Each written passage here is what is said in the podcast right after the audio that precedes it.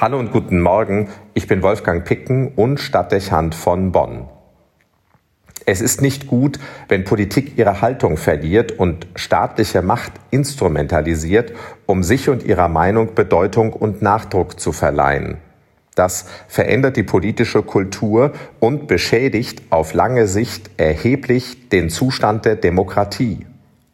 Man mag bestimmte Formen von Inszenierung nicht mögen. Schon aus historischen Gründen kämen wir in Deutschland vermutlich nicht auf den Gedanken, einen Parteitag mit einer Aneinanderreihung von Nationalfahnen zu schmücken und den Auftritt des Spitzenkandidaten wie das abschließende Schaulaufen des Siegers des European Song Contests zu gestalten.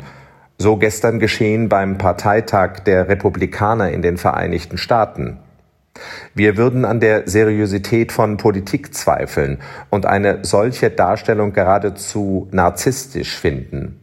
Im Land der unbegrenzten Möglichkeiten aber hat das Tradition und prägt offenbar das Vorbild der Filmstudios in Hollywood den Präsentationsstil von Politik. Das ist nichts Neues, betrifft dort beide große Parteien gleichermaßen. Und vermutlich, wenn wir so wollen, ist es eine Variante nationaler Kultur, die man respektieren muss, auch wenn es schwerfällt.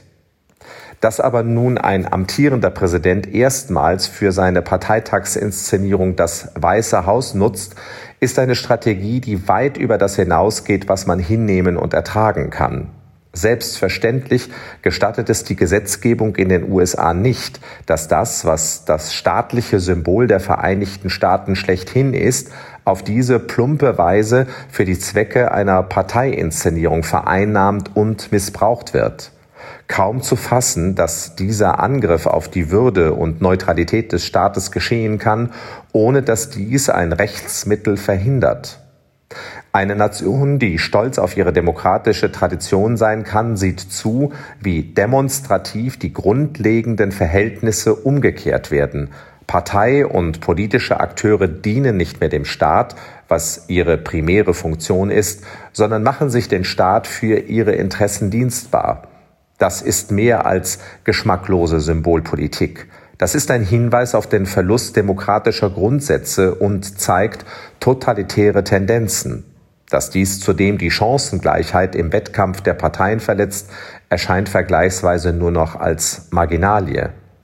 Man fühlt sich an Bilder aus dem Deutschen Reich der 30er Jahre des letzten Jahrhunderts erinnert. Allein das spricht für sich. Wenn man auch sonst die Worte Donald Trumps auf dem Parteitag nicht weiter würdigen möchte, so mag man ihm in einem Satz recht geben.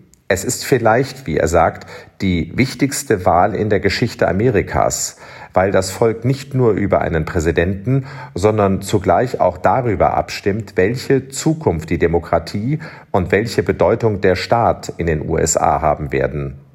Man darf gespannt sein, ob die Bürger den hinter der Parteitagsinszenierung offensichtlich zutage tretenden fatalen Übergriff einer parteilichen Interessenspolitik auf den Staat und die Basics der Demokratie hinreichend wahrnehmen und ahnden werden.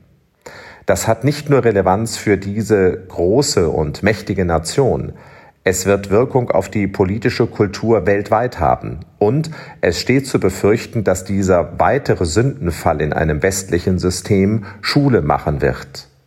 Wenn man in den kommenden Tagen und Wochen betet, Gott schütze Amerika, dann dürften wir damit mehr als nur dieses Land und seine Menschen meinen.